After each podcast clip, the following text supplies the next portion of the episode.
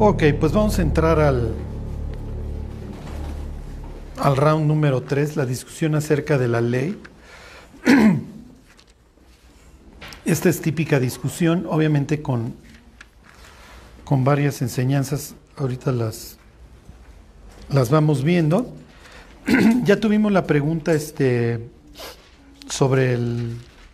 Pues esto ha girado alrededor de la comida, ¿no? Tenemos por qué come el maestro con los pecadores, por qué el maestro no deja de comer, por qué arrancan espigas para comer en sábado, ¿se acuerdan?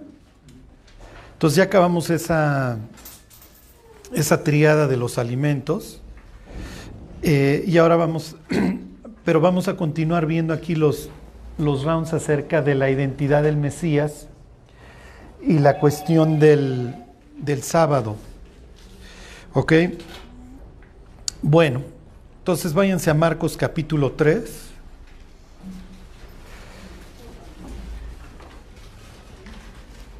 Vamos a ver cosas bastante feas, pero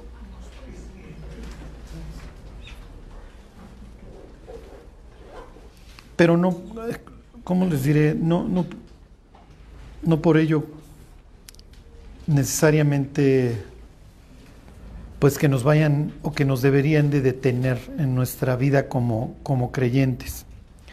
Bueno, está 3.1, ahí están.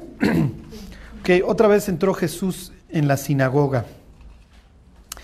¿Por qué otra vez? Porque pues ya lo vimos este, expulsando demonios, ¿se acuerdan? Dice, y había ahí un hombre que tenía seca una mano. Acuérdense que los judíos se reunían los sábados básicamente en la sinagoga para adorar a Dios. Tenían una, estructura en su, un formato, por así decirlo, que consistía en, en hablar de la ley.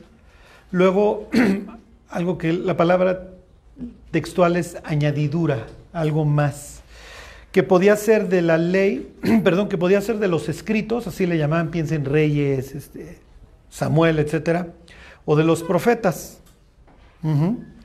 Entonces, este, y luego venía una enseñanza, una pues, mini predicación. Era algo más interactivo este, de cómo lo hacemos nosotros. ¿sí? Por ejemplo, interrumpían este, y se tomaba la interrupción como de Dios.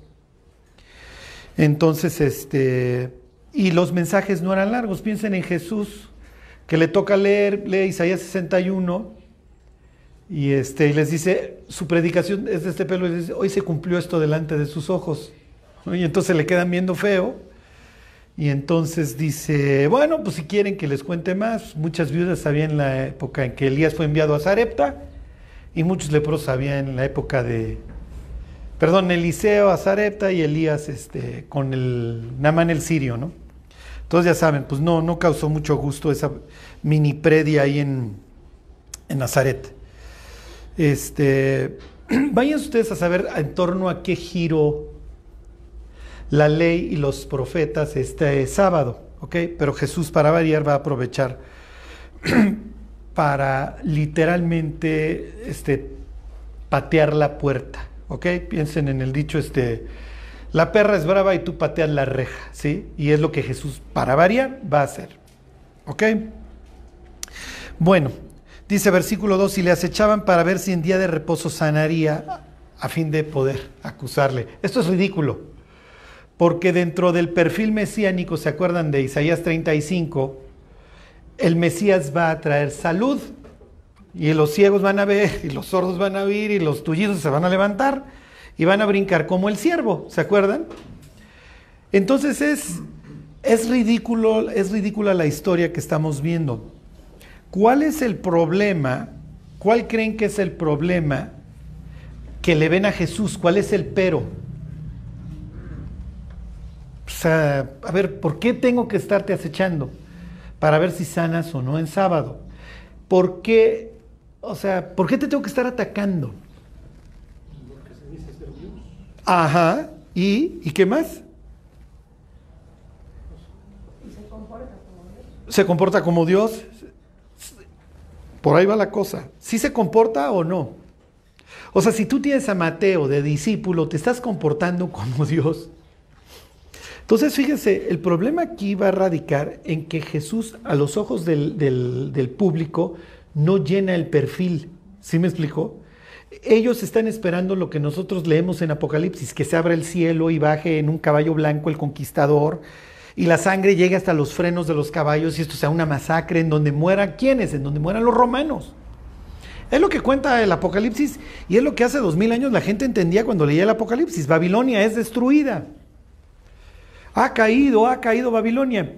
Si se acuerdan, Pedro le escribe a los cristianos y les dice, la iglesia que está en Babilonia los saludan. Y dice, pues Babilonia, pues ya la reventaron los persas hace un tiempo, ¿no? Obviamente Pedro, ¿a quién se está refiriendo cuando, dice, cuando menciona Babilonia? Está mencionando a Roma. Roma es la putrefacción, sus dioses, sus, sus formas de ejecución. Sí, sí se entiende. Es la, la, la, maestra en hechizos, con toda su propaganda, etcétera, con Virgilio, con Séneca, con los que ustedes quieran. ¿Ok?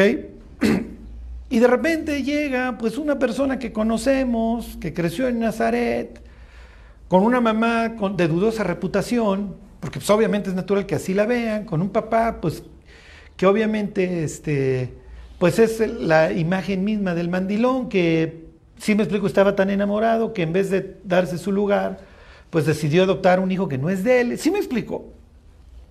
Porque a dos mil años del cristianismo, oye Charlie, ¿cómo pensaban eso? Estaban locos.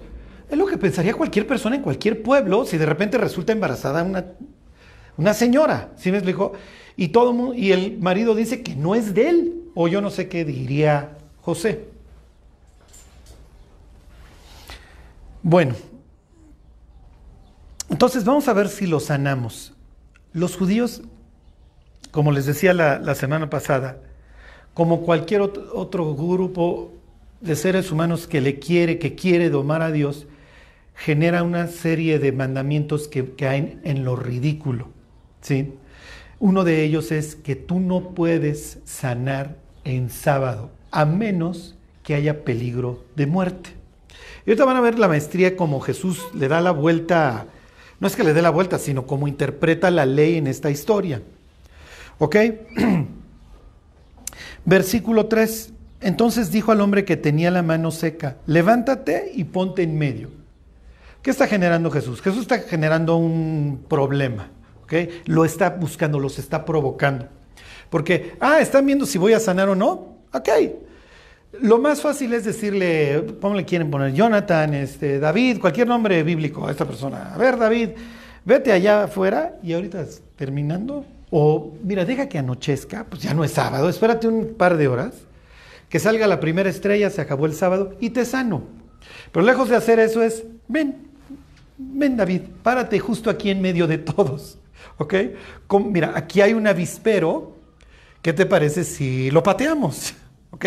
Y entonces, pues va a patear el avispero, por eso es que lo pone en medio, porque los está... ¿Se acuerdan del ciego en el capítulo 9 de Juan? Que Jesús escupe y hace lodo. El hecho de combinar agua con tierra se consideraba una forma de construcción, porque pues, precisamente pues, así, así, hacían los vasos, este, pues, todas las, la alfarería hasta la fecha, ¿no? Entonces el hecho de, este está trabajando. Y entonces todavía le dice, vete al estanque que está hasta el otro lado, hasta el estanque de Siloé, que está en el sur este, de la ciudad. Y entonces imagínense este con el lodo, ¿Qué es lo que está haciendo Jesús? Cuando este cuate va pasando, lo que está haciendo es generar un escosor por donde vaya caminando el ciego. El ciego más adelante va a decir, pues es que, a ver, ¿cómo te abrió los ojos? Hizo lodo, el otro hasta, ¿sí me explicó? Porque sabe que lo van a expulsar y le vale, va a tener muerte civil, pero le vale. Hizo lodo y me lo puso en los ojos, me mandó al estanque y ahora veo. Y miren, yo no sé, señores, pero antes estaba yo ciego y ahora veo son estas formas en las que Dios, ¿sí me explicó? Genera los problemas. Bueno, versículo 4. Bien, vamos a jugar a las preguntas. ¿Es lícito en los días de reposo hacer bien o hacer mal? ¿Salvar la vida o quitarla? Pero ellos callaban. Entonces, mirándolos alrededor con enojo, entristecido por la dureza de sus corazones, dijo al hombre, extiende tu mano, y él la extendió y le fue restaurada sana. Y salidos los fariseos, tomaron consejo con los herodianos contra él para destruirle. Los fariseos nacen más o menos el movimiento, no se llamaban antes los fariseos, se llamaban los piadosos. Se llamaban a sí mismos los Hasidim y si han leído los libros estos de los macabeos, ahí aparecen. Nacen, es un movimiento que va a tener altas y bajas, pero su, su cuestión es muy loable porque nos oponemos al mundo griego. sería como nos oponemos hoy al mundo, nos oponemos a Netflix, al cine, a la corrupción. Ellos tienen la esperanza de que venga el Mesías, el Mesías limpie de cualquier rastro griego, posteriormente romano a Israel, y vivir en un, en un, en un mundo de santidad. ¿Ok? Piensen en la ilusión de Zacarías, el papá de Juan, cuando lo carga y dice, ya se va a cumplir nuestra ilusión de servir a Dios sin temor, ya, y de nuestros enemigos. Sí, pero los pobres a veces tienen altas, les digo, hay, hay propios reyes que los maltratan, hay otros reyes que les dan su lugar. Y finalmente, un día van a pasar los romanos y entonces este sueño de ser independiente se les viene abajo, pasa Don Pompeyo, caen ahora, ya pasan de la bota griega a la bota romana, y los romanos que son muy pragmáticos les van a dejar a unos desgraciados un linaje repugnante que empieza con Herodes Antípater, luego Herodes el Grande y luego sus hijos que son un desastre. Que simplemente estos van a venir a, a confirmar un mundo romano del cual dependen y al cual agradan.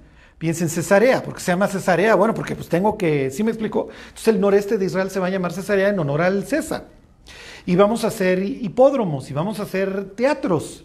Todo, ¿sí me explico? Cosas que los propios judíos abominan.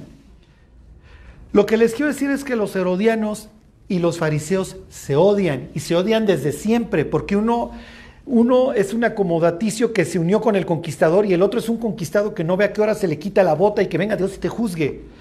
Pero es tal ahora mi odio contra él, contra este pseudo Mesías, que estoy dispuesto a hacer las paces con el diablo si es necesario. Y por eso les adelantaba yo, nuestra vida va desgraciadamente a ver esto muchas veces, en donde personas que, que se alucinaban ahora se unen en contra del cristiano. ¿sí? Y piensen en Chelas, Chelas se convierte, Chelas llega feliz a su casa, ajá, y los papás que antes se odiaban y se peleaban entre ellos, ahora hacen una gran alianza en contra de quién? En contra de Superchelas, que ahora se porta bien. ¿Sí? Entonces, oigan, pues tú eras Herodes y tú eras este. Tú eras Caifás y ahora ya se quieren. Bueno, ok, váyanse tantito al Evangelio de Mateo. Y quiero que vean dos diferencias. ¿Por qué? Porque son destinatarios, es para atrás, este, es Mateo 12, 9. Y aquí pues les doy tantita clase teológica para que ustedes puedan interpretar de forma correcta los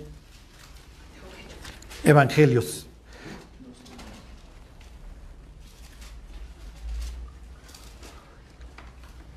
¿Ok? Acuérdense, cuando quieran interpretar algo en algún libro de la Biblia, lo primero que se tienen que preguntar es de qué habla el libro. si tú estás en el libro de jueces y llega un cuate que le dice a su mamá, oye, ¿te acuerdas de esa lana por la que blasfemaste, que la habías perdido? Yo te la robé. Y ella le dice, bendito seas de Jehová. Dices, o sea, ¿qué está pasando? ¿Sí me explicó? O tienes un cuate que dice, Dios, lo primero que salga de mi casa lo sacrifico y sale su hija y la mata, dices, ¿qué está pasando? ¿Esto estaba bien o estaba mal? Entonces, si tú partes de la base que el libro de jueces te narra cómo cae una nación en caos y cómo se va pudriendo una nación, bueno, pues lo entiendes. Y luego hay un levita que le pintan el cuerno y lejos de darse su taco, el cuate va por ella. Sí, sí, sí se entiende. O sea, entonces, el Evangelio de Marcos y el Evangelio de Mateo va a tener diferencias. ¿Por qué? Porque hablan de cosas o se dirigen a auditorios distintos.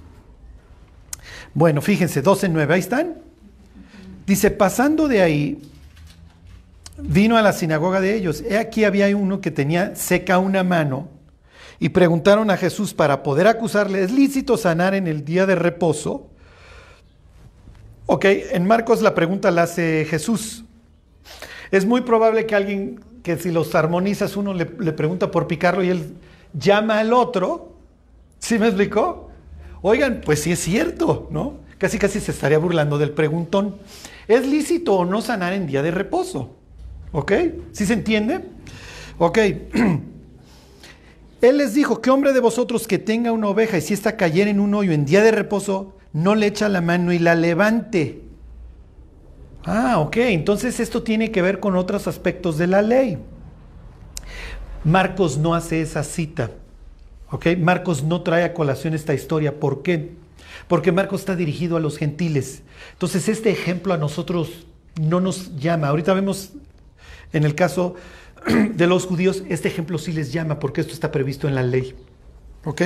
Y entonces Jesús va a hacer un argumento que, que se llama de menos a más. ¿Ok? Imagínense que llega un juez y le dice, llega la señora y dice, oiga, me quiero divorciar de él. ¿Por qué? No, pues porque mire este moretón que me dejó. Y llega luego otra, oiga, me quiero divorciar de fulano. Este, pues, ¿qué te hizo? Me quebró tibia y peroné. Si a la otra ya la había divorciado por el moretón, con mucho más razón, si se entiende, a esta la va a divorciar. Entonces Jesús va a utilizar este tipo de argumentos. Ok, versículo 12. Pues cuánto más vale un hombre que una oveja, por consiguiente, es lícito hacer el bien en los días de reposo. Entonces dijo aquel hombre, extiende tu mano. Y él la extendió y le fue restaurada sana como la otra. Y salidos los fariseos, aquí ya no va a incluir a los herodianos, tuvieron consejo contra Jesús para destruirle. Este incluye la referencia a la ley, el otro incluye la referencia a qué. Jesús entristece cuando ve qué. La dureza del corazón. Porque te estoy hablando a ti, gentil, y a ti, diría Pablo, la ley escrita en el corazón te da testimonio. Entonces tú tal vez no conoces las argucias legales que están teniendo lugar en esta historia, pero sí puedes partir de la base de que estos son literalmente unos desgraciados, que son duros. En ese caso es simplemente una alusión que hace Marcos y, va narrando la historia dice, Jesús se puso muy triste por la dureza de los corazones. ¿Cuál sería el mensaje? No te vaya a pasar a ti lo mismo, gentil. ¿Sí me explicó? Que vayas a caer en la dureza en la que cayó el pueblo de Dios. Al pueblo de Dios, ¿qué le va a decir? No seas tonto, porque te acaban de poner una de aquellas con la cita del animal. Váyanse a Éxodo capítulo 23 mismo precepto puede ser utilizado en la historia del buen samaritano. En el caso del buen samaritano, Jesús dice que lo dejaron desnudo. Entonces ni siquiera sé si el cuate es judío o es gentil, porque, si me explico, no sé qué ropa trae. O sea, si me encuentro un charro tirado, pues parto de la base que es mexicano. ¿Sí me explico? Si me encuentro un cuate de bermudas color kaki y una playera floreada y es güero, es probable que sea gringo. Sí, pero si me lo dejaron todo amoratado y me lo dejaron en cueros. Entonces el mensaje, y si es gentil, es chusma, entonces no lo cargo. O sea, quiero que vean cómo Jesús cuenta sus historias o provoca las discusiones para ir a algo mucho más profundo. En el caso de Marcos, la idea es que eres duro de corazón. En este caso, es que ni siquiera tienen la más remota idea para estar hablando de la ley. ¿Ok? Bueno, 23.1. Está hablando de estas leyes de convivencia entre el pueblo, porque pues, Dios necesita un pueblo ejemplar. Pues, esa es precisamente la idea de haber llamado a Abraham. Y ahora que está generando ya no un clan, sino una nación como tal, bueno, pues muchachos, necesitan tener una legislación. Antes yo le decía a Abraham y a sus descendientes, oigan, hagan A, B y C. Sí, pero ahora resulta que, como dice, Dios los ha hecho como millares. Entonces ya tengo 600 mil cuates o un pueblo, sí me explico, de cientos, de varios, por lo menos docenas de miles. Bueno, entonces les dice, no admitirás falso rumor, no te concertarás con el impío para ser testigo falso, no seguirás a los muchos para hacer mal, ni responderás en litigio inclinándote más para hacer agravios, ni al pobre distinguirás en su causa. Esto tiene que ver más adelante en la historia de Marcos. Versículo 4, si encontrares el buey de tu enemigo o asno extraviado, vuelve a llevárselo. Si vieres el asno del que te aborrece caído debajo de su carga, ¿lo dejarás sin ayuda? Antes bien, le ayudarás a levantarlo. Piensen en el caso del buen samaritano.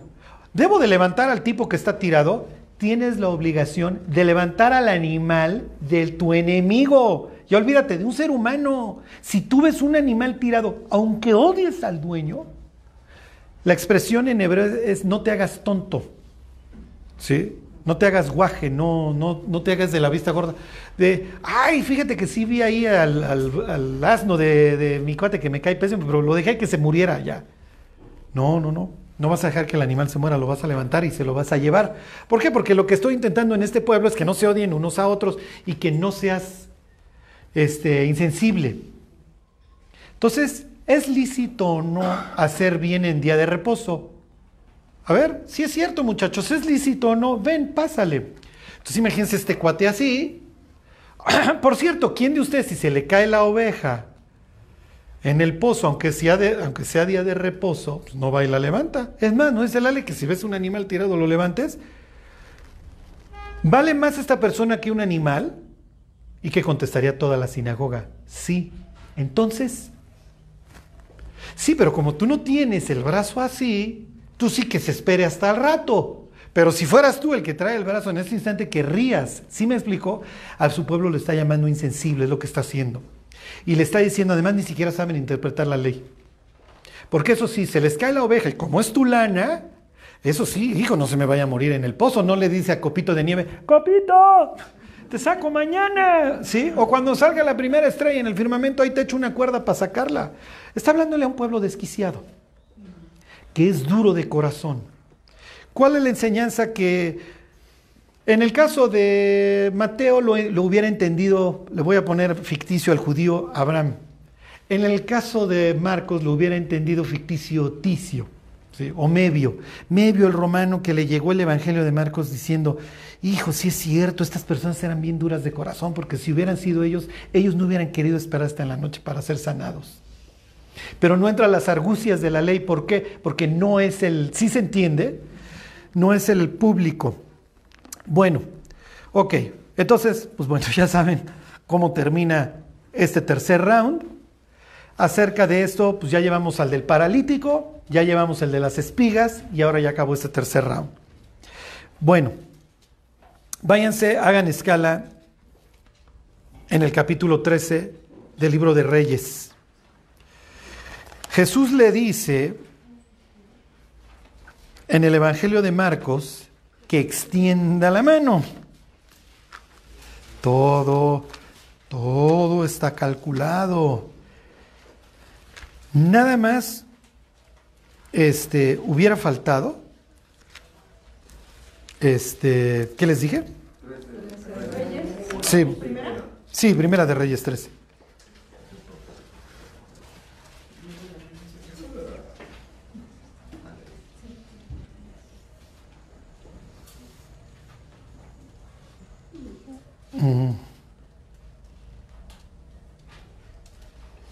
Bueno, nada más hubiera faltado que este hubiera sido el pasaje del, día, ¿no? Y los evangelistas lo hubieran querido dejar como en secreto. Bueno, 13.1, ahí están. ¿Se acuerdan? Se acaba de separar el pueblo. Jeroboam, que tiene miedo a que los del norte desciendan a Jerusalén y se le, este, ¿cómo se dice? haya deserción. Dice, bueno muchachos, vamos a poner aquí unos becerros de oro aquí en, el, en Betel y otros becerros de oro en el norte. Y entonces aquí ya hago yo mis... Y a ver, a ti tú vas a ser el sacerdote, no necesito que seas levita y vamos a poner un nuevo calendario. ¿Por qué hace eso Jeroboam? Por una simple y sencilla razón, porque no tiene fe.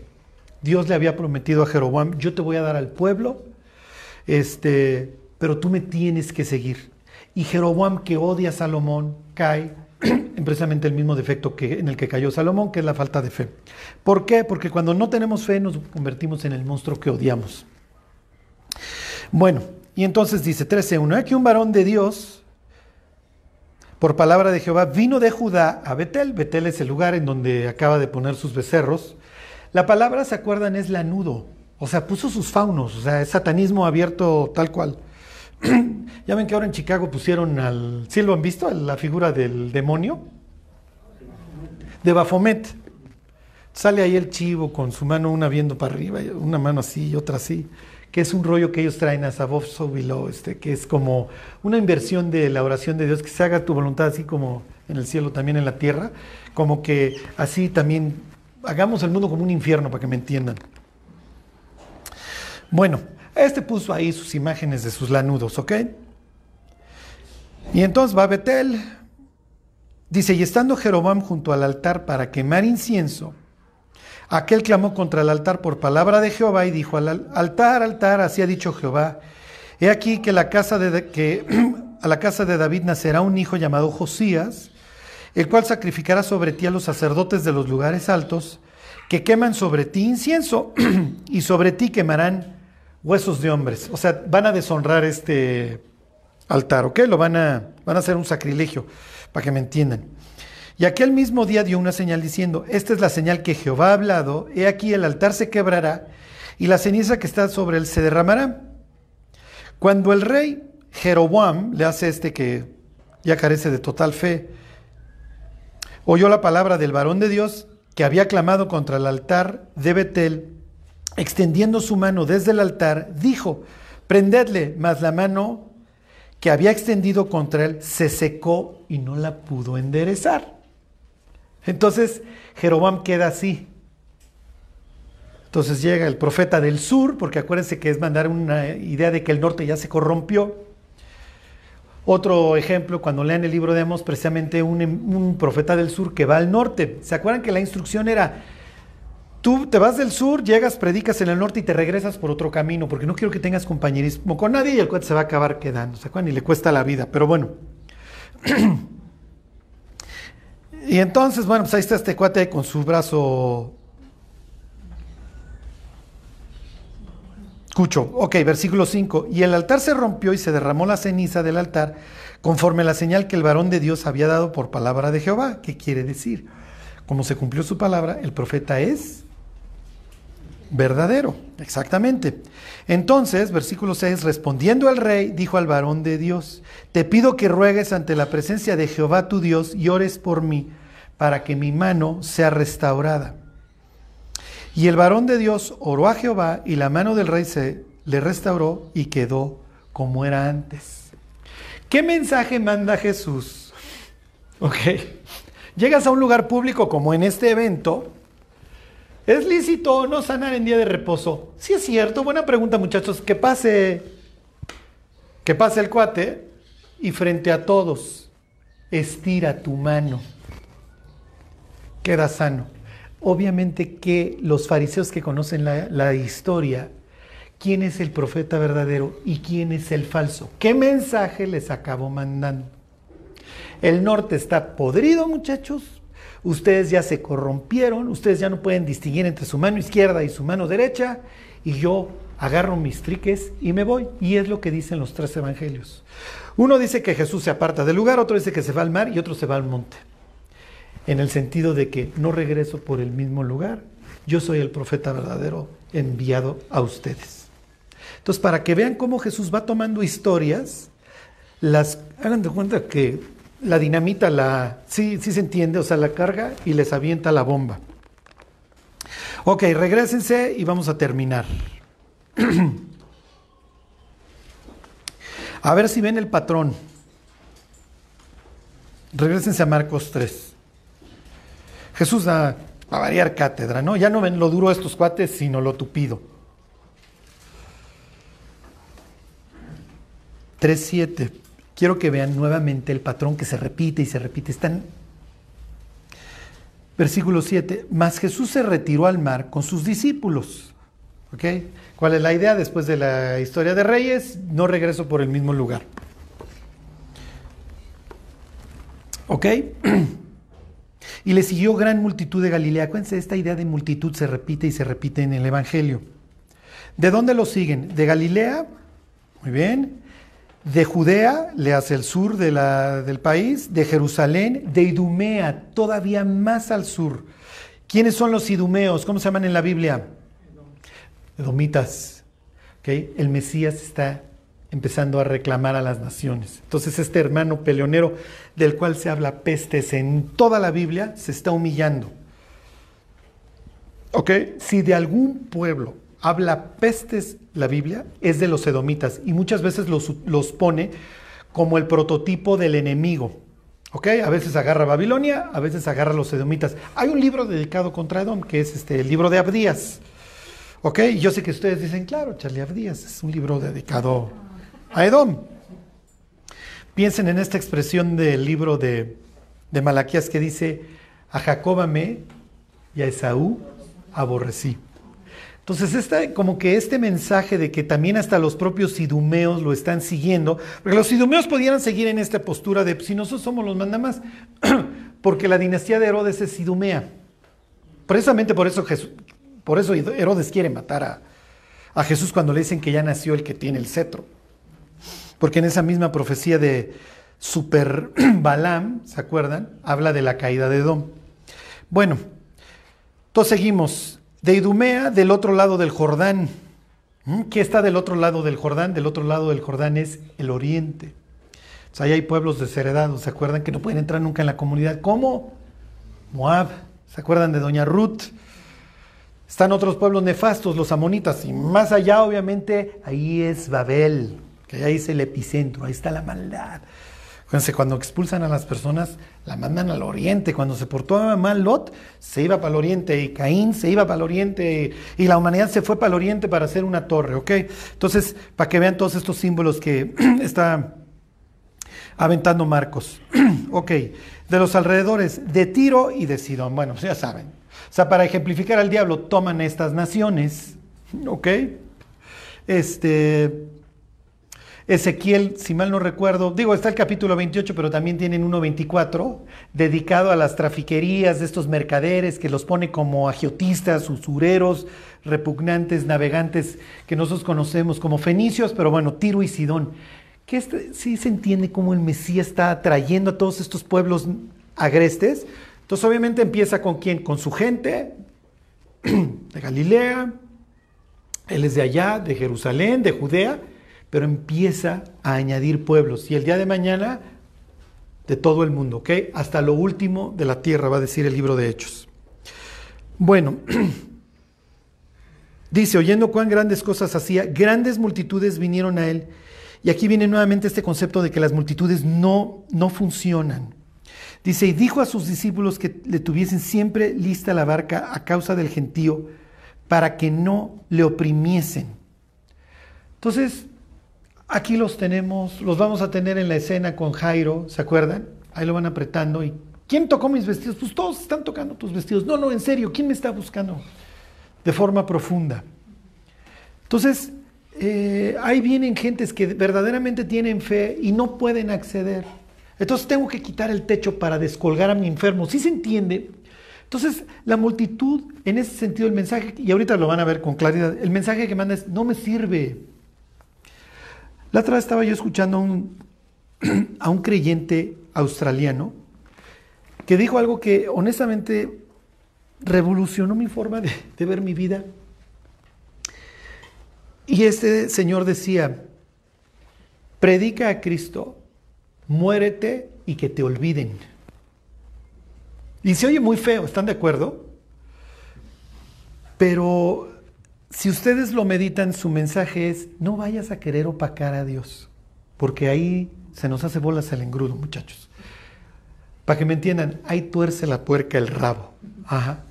¿Por qué? Porque hoy es muy fácil idolatrar tu ministerio. Y quiero ver cuántos likes y cuántos retweets y cuántos y cuántas vistas y cómo repiten mis frases y no es algo que le traiga gloria a Dios. Qué bueno que Dios pueda usar a las personas. Ajá. Este, pero caemos en este mundo entonces en donde a lo que aspiramos es a ser famosos. Y entonces, si yo viví mi vida sencilla y gané a 100 gentes para Cristo, pero el otro cuate ganó a 10 mil, entonces, pues me quedé muy chico. ¿Sí, ¿Sí se entiende? Y si yo fui un pastor en Zimbabue, con una congregación de 14 personas fieles, y de ahí pues, le echamos ganitas y luego nos cayó una plaga de ébola y todos nos morimos, ¿y qué nos va a decir Dios? ¿Cuántos llegaron de tu iglesia? 14, pues, Señor. No, chafa. No, no, no. No, no, pásale allá. ¿Sí me explico? No, no, tú allá atrás. Y tú, mega church, gringo, etcétera, no bíceps, tatuajes. ¿Tú cuántos tenías cada domingo? No, señor, televidente es un millón.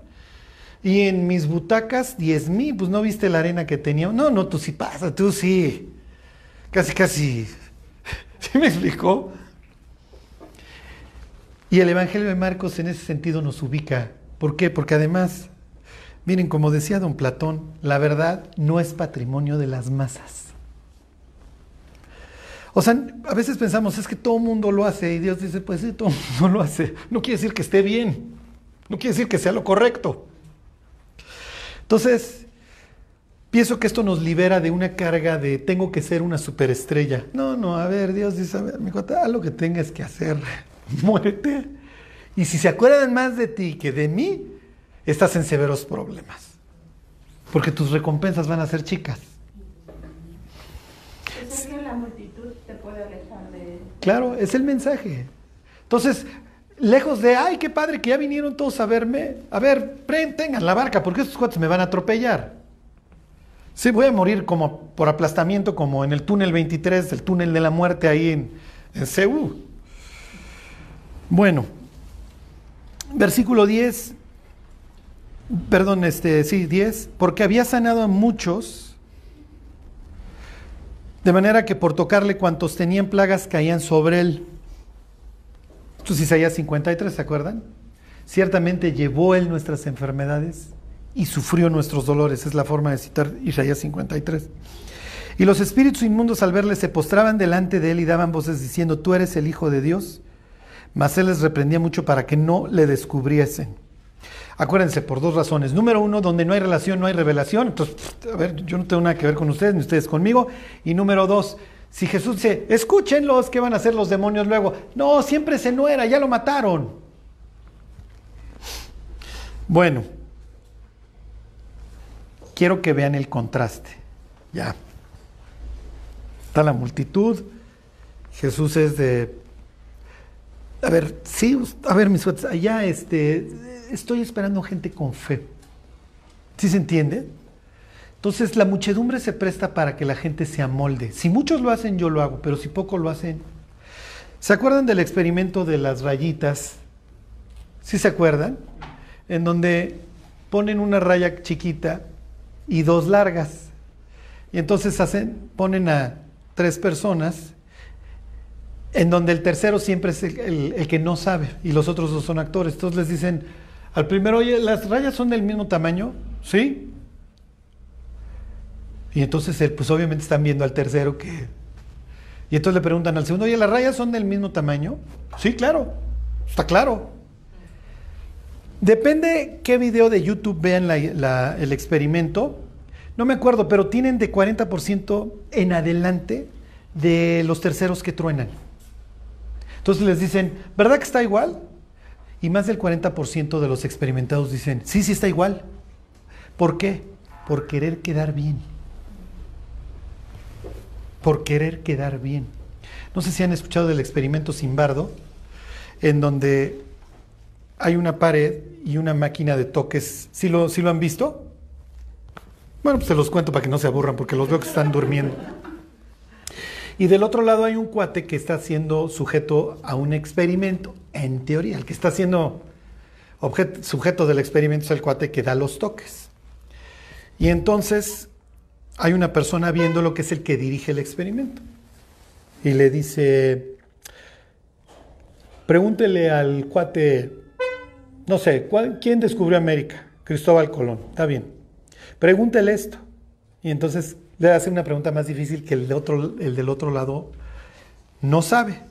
Entonces le contesta equivocado. Administrele un toque. Oiga, pero administrele un toque. Entonces el otro cuate del otro lado grita. ¡Ah! Y entonces sigue, y entonces conforme van pasando las preguntas, le van subiendo la intensidad al voltaje. Al grado, si mal no recuerdo, que el, voltaje, si fuera real, porque el otro cuate no está recibiendo ninguna descarga, si fuera real lo puedes matar. La idea del experimento es ver de cada 100 personas, ¿cuántos administran la última dosis? O sea, la más letal. Y entonces hagan de cuenta que va avanzando el experimento y este súbele la dosis. Oiga, no, es que ya está sufriendo. Entonces el otro cuate golpea la pared, da de gritos.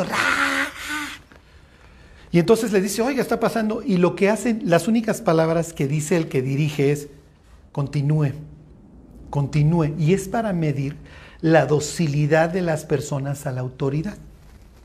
Entonces varía cómo visten al que dirige. ven si tiene una bata blanca, son más porcentaje los que administran, porque pues, este debe saber. Igual y es paletero, ¿sí me explico? Pero la bata le da, le da autoridad. Por eso es que el experimento de la raya, el experimento de los toques, demuestran cómo el ser humano, con tal de amoldarse, ¿sí me explico? Es capaz de cualquier cosa. Y si es administrarle la última dosis, igual y lo mató, pues es que él me dijo que lo matara. Este experimento lo utilizaban mucho para ver por qué los alemanes se llevaban también con su compañero que se llamaba Salomón Gelfarb y el día de mañana lo estaban entregando al campo de concentración. Entonces era, ¿por qué? Si sabes que lo van a matar. Es que la autoridad me decía. Entonces Dios no es de las multitudes. Fíjense ahora el contraste. Después subió al monte y llamó así a los que él quiso. ¿Ven el contraste? Por un lado tienes una multitud que, a ver, ténganme una barca porque estos cosas me van a apretar y me van a acabar matando. Por un lado. Y por el otro, voy a subir y necesito un grupo de personas que quieran ascender conmigo. Porque ¿dónde vive Dios? A ver, váyanse y terminamos. Vamos a ver unos versículos. Esto es pues obviamente una, una constante en la Biblia. A ver, váyanse a Éxodo 3, pues esta es la típica, ¿no? Hubiera sido extraño que Moisés se hubiera encontrado con Dios en otro lado. Y la vida de Moisés se va a caracterizar literalmente por subir al monte. Si vieron la predicación del domingo, la sabiduría se sienta en los lugares altos de la ciudad. ¿Por qué? Porque el lugar más alto de la ciudad es el templo. ¿Por qué? Porque está en el monte de Sión, está hasta arriba. Entonces, si quieres buscar a Dios, ¿qué tienes que hacer? Tienes que ascender. Ah, entonces tienes que subir. ¿Qué mensaje está mandando el Evangelio con que no me gustan las, las este, multitudes? Sino al contrario, subo a un monte y llamo a unos poquitos, porque prefiero gente que sí me quiera seguir y que quiera ascender, a yo descender y estar con una multitud que simplemente me está pelando por una razón, porque sus circunstancias están cambiando, no porque esté cambiando su corazón.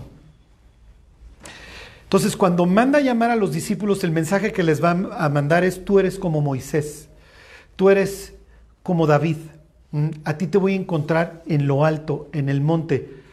Eres como literalmente mi familia, nos encontramos en el monte. Ahí se reúne el consejo divino. ¿Ok?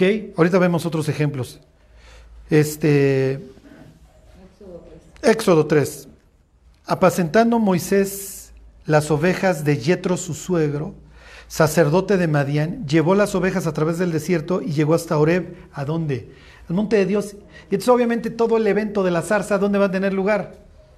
Aquí. Y entonces una de las profecías que le hace Dios es que aquí nos vamos a encontrar, cuando saques al pueblo, nos vamos a encontrar en este monte. Sucede, váyanse al capítulo 24, este lo vimos hace poquito, es el típico ejemplo del trono de Dios con un mar de vidrio.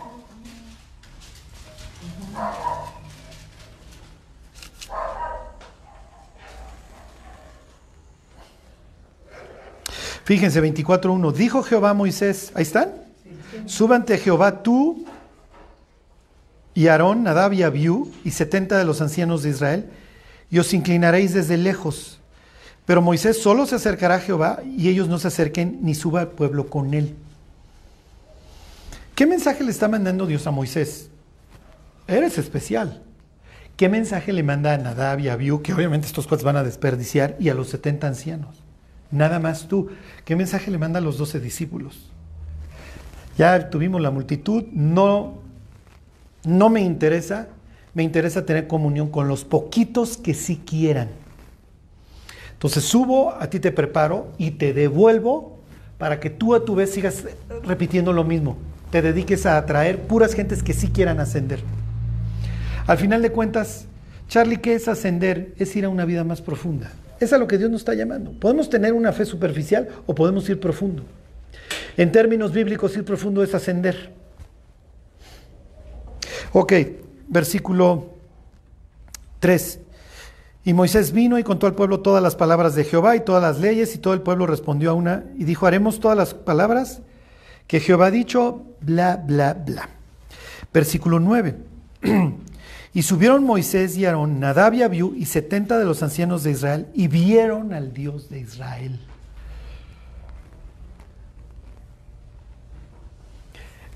¿Cuál es el mensaje?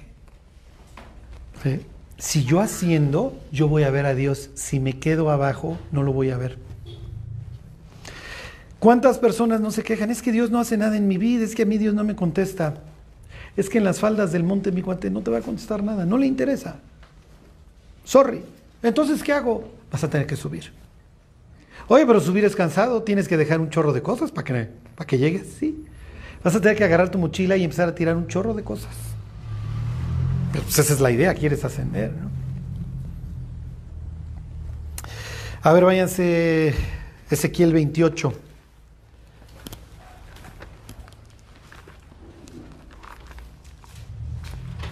Esta es la caída por...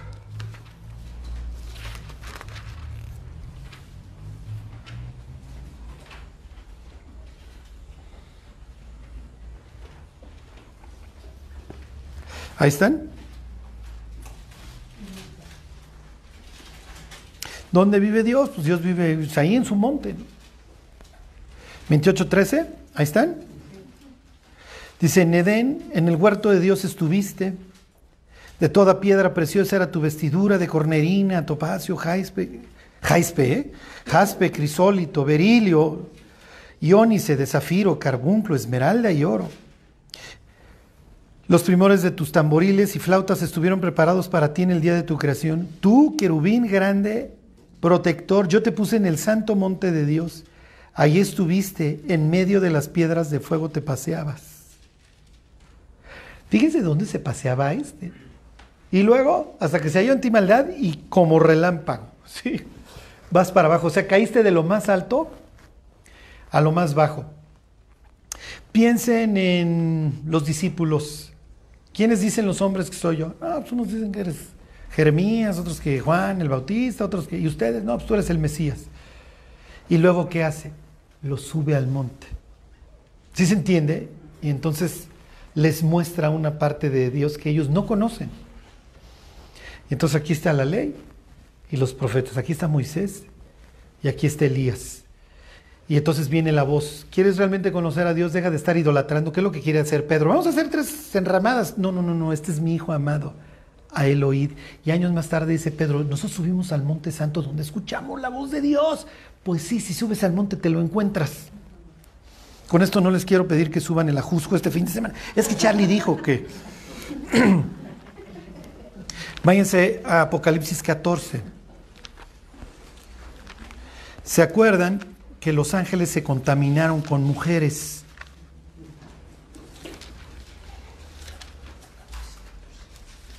Y entonces tienen a, don Napoleón en el capítulo 13 con su censo de personas y su gente. Ahí tienen a la bestia que sube del abismo.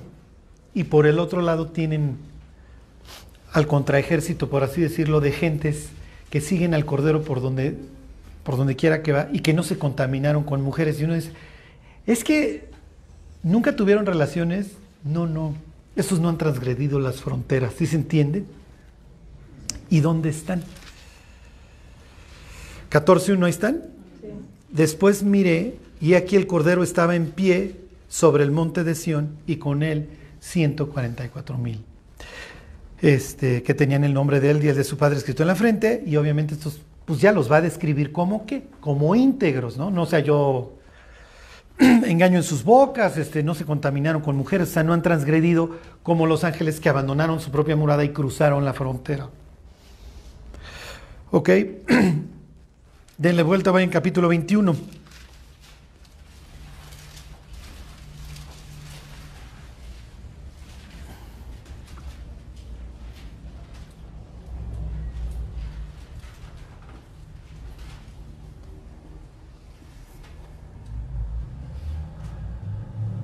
Este.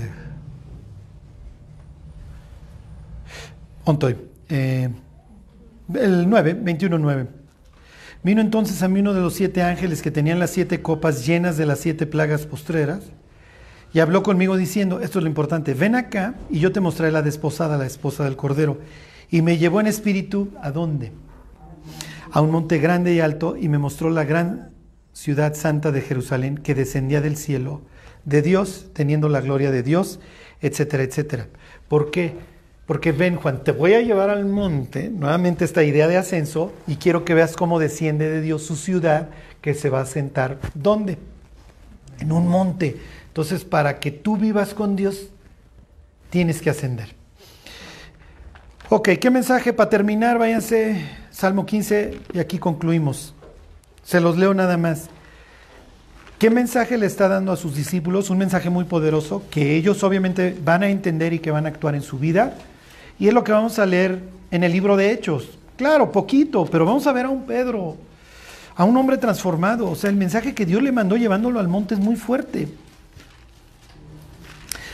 En realidad este salmo de qué habla? De alguien que es de una sola pieza, que no va a adorar al vil nomás para sacar provecho. Sí que no va a ser un engañador. Fíjense, Salmo de David, Jehová, ¿quién habitará en tu tabernáculo? ¿Quién morará en tu monte santo? Ah, es quien va a ascender. El que anda en integridad y hace justicia y habla verdad en su corazón. El que no calumnia con su lengua, ni hace mal a su prójimo, ni admite reproche alguno contra su vecino. Aquel a cuyos ojos el vil es menospreciado, pero honra a los que temen a Jehová. El que aun jurando en daño suyo, no por eso cambia. Quien su dinero no dio usura ni contra el inocente admitió cohecho. El que hace estas cosas no resbalará jamás. El mensaje que está mandando, el que va a subir es el que es íntegro, no está... ¿Sí me explico? Oye, te voy a hablar mal de fulano, no me interesa. Oye, mira, este secuate si es un desgraciado, pero si le caes bien, puedes sacar provecho, puedes hacer negocio. No me interesa. Oye, tú me prometiste eso. Está bien, es lo que te prometí. Pues vamos a orar y nos vamos. Dios te damos gracias por, tu palabra, Dios, por recordarnos que pues tú nos estás esperando ahí, Dios, en la cima, que lo que estás buscando es una comunión íntima con los que te temen. Guárdanos, Dios, que no te veamos de lejos, al contrario, Dios, que queramos acceder a tu presencia todos los días. Gracias, Dios, por todo lo que nos has dado, bendícenos y sobre todo, Dios, gracias porque pues decidiste dejar el trono y venir a dar tu vida por la nuestra. Te lo agradecemos en el nombre de Jesús. Amén.